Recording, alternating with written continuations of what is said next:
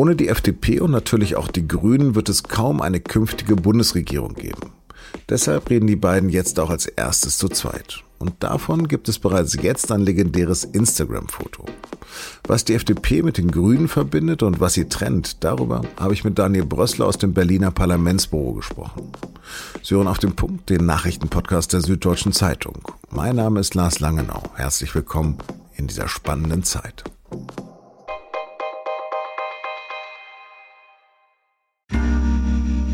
Werbung Hi, ich bin Patrick Bauer, Reporter beim Magazin der Süddeutschen Zeitung. Und gemeinsam mit meiner Kollegin Eva Hoffmann habe ich an einer unglaublichen Geschichte recherchiert.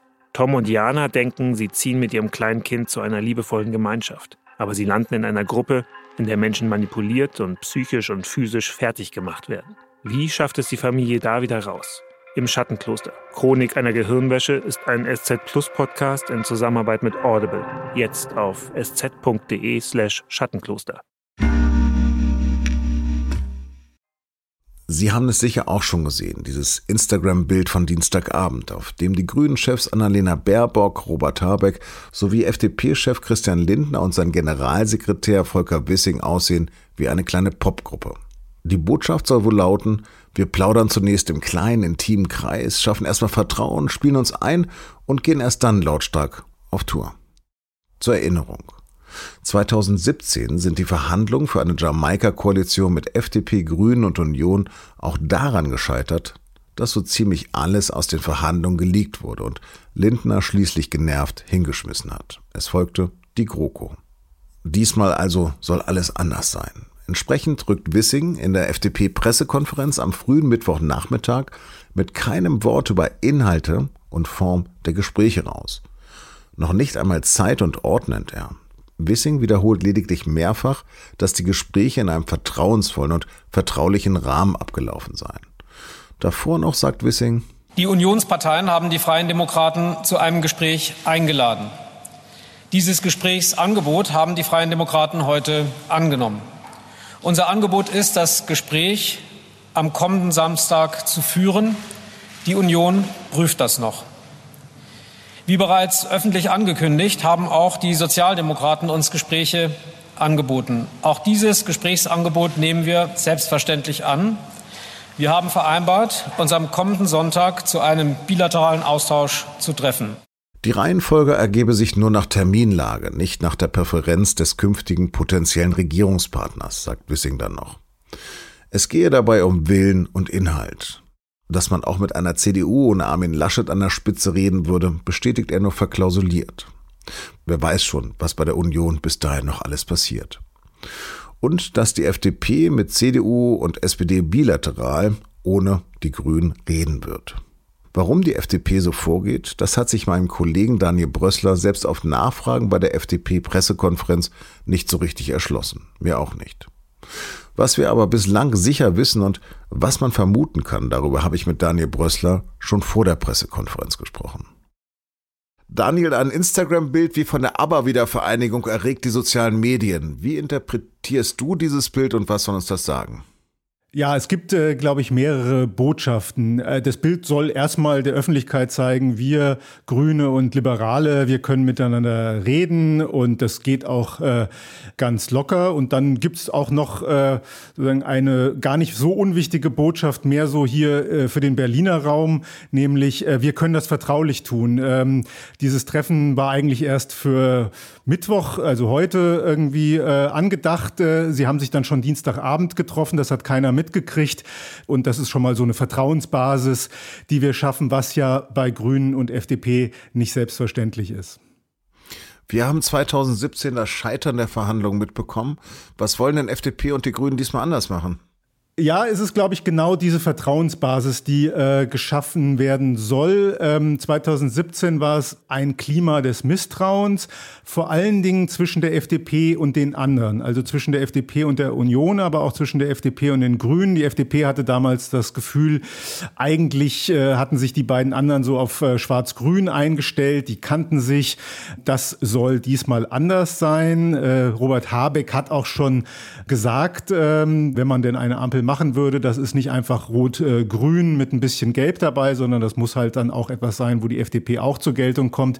Das andere ist ähm, Vertrauensbasis. Es ist 2017 wahnsinnig viel durchgestochen worden. Es gab Indiskretionen und das soll diesmal anders sein. Man will wirklich vertraulich, belastbar reden können, bis man dann Ergebnisse hat und die präsentieren können. Deshalb wird interessant sein zu sehen, was aus diesem Gespräch der vier jetzt eigentlich bekannt wird. So mal ganz grob, was trennt denn die FDP von den Grünen? Naja, es gibt einige Politikbereiche, in denen es, äh, in denen es einfach äh, unterschiedliche Auffassungen gibt und es gibt eine unterschiedliche Grundhaltung. Das kreist so ein bisschen um den Begriff Freiheit.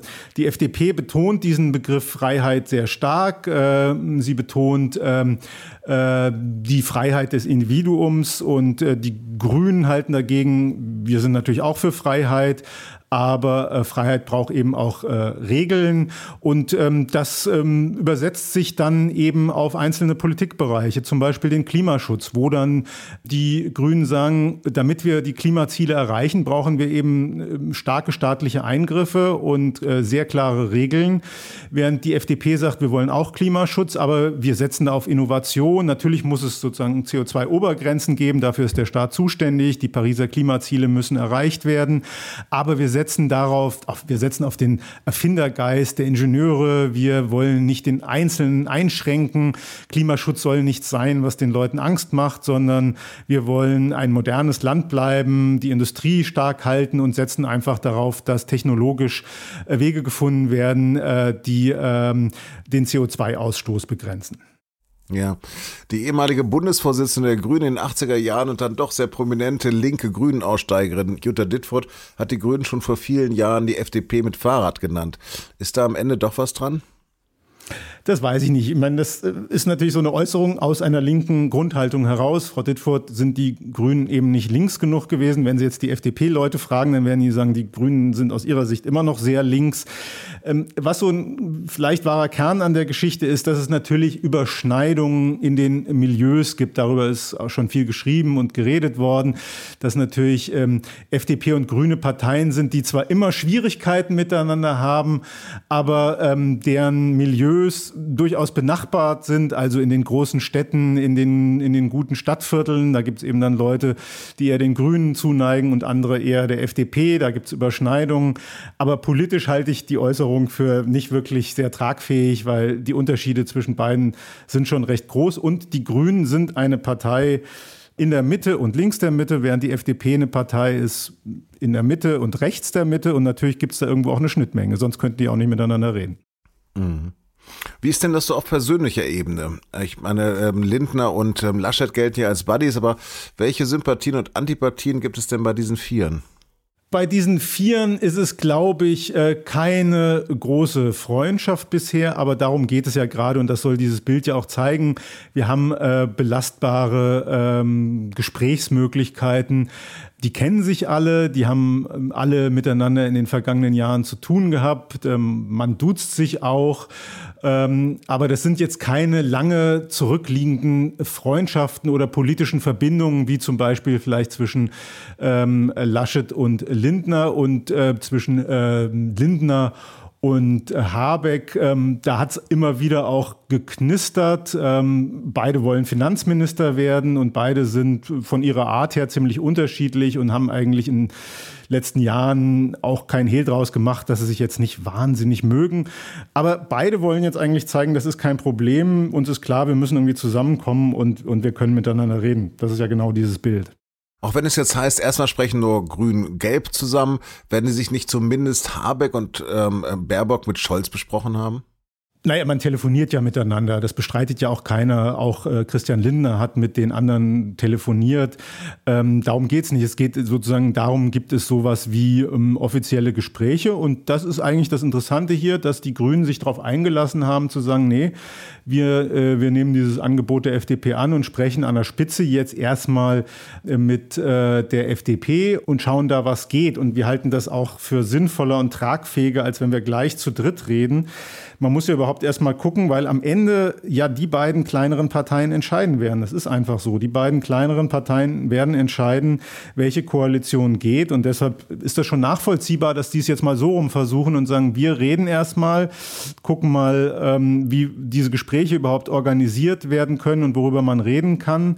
Und dann reden wir mit den anderen. Nach jetzigem Stand schließt das nichts aus. Da wird man über die Ampel reden und wohl auch über Jamaika. Ich glaube, das ist auch die Grundlage für beide, dass sie sich zusammentun, dass nichts von vornherein ausgeschlossen wird. Ähm, also sinnvoll ist das schon. Daniel, vielen, vielen Dank. Ich danke. FDP und Grüne reden übrigens Freitag nochmal zusammen. Am Sonntagabend reden die Grünen dann allein mit der SPD und dann auch noch mit der Union, aber das voraussichtlich erst kommende Woche. Und jetzt noch weitere Nachrichten. Die Wahl in Berlin zum Abgeordnetenhaus war von vielen Pannen überschattet. Da gab es etwa in einigen Wahllokalen zu wenig Stimmzettel. Lange Warteschlangen bildeten sich, sodass manche Wähler und Wählerinnen erst nach 18 Uhr oder auch gar nicht ihre Stimme abgeben konnten. Deshalb verlangt jetzt etwa der Spitzenkandidat der Linken eine Neuauszählung in seinem Wahlkreis Pankow. Klaus Lederer hatte dort das Direktmandat für das Abgeordnetenhaus gerade mal um 30 Stimmen verpasst. Jetzt hat die Landeswahlleiterin Petra Michaelis für die Pannen die Verantwortung übernommen und stellt ihr Ehrenamt zur Verfügung. Über eine teilweise Nachzählung wird erst nach dem 14. Oktober entschieden. Kosovo lässt neuerdings keine Fahrzeuge mit serbischen Kennzeichen mehr ins Land fahren. Die Regierung in Pristina reagierte damit darauf, dass Serbien das umgekehrt seit Jahren genauso praktiziert. Jetzt aber blockieren Demonstranten die beiden Hauptstraßen in die ehemalige serbische Enklave Kosovo und die Spannungen wachsen. Serbische Militäreinheiten sind in Kampfbereitschaft. NATO und die Europäische Union rufen zur Deeskalation auf.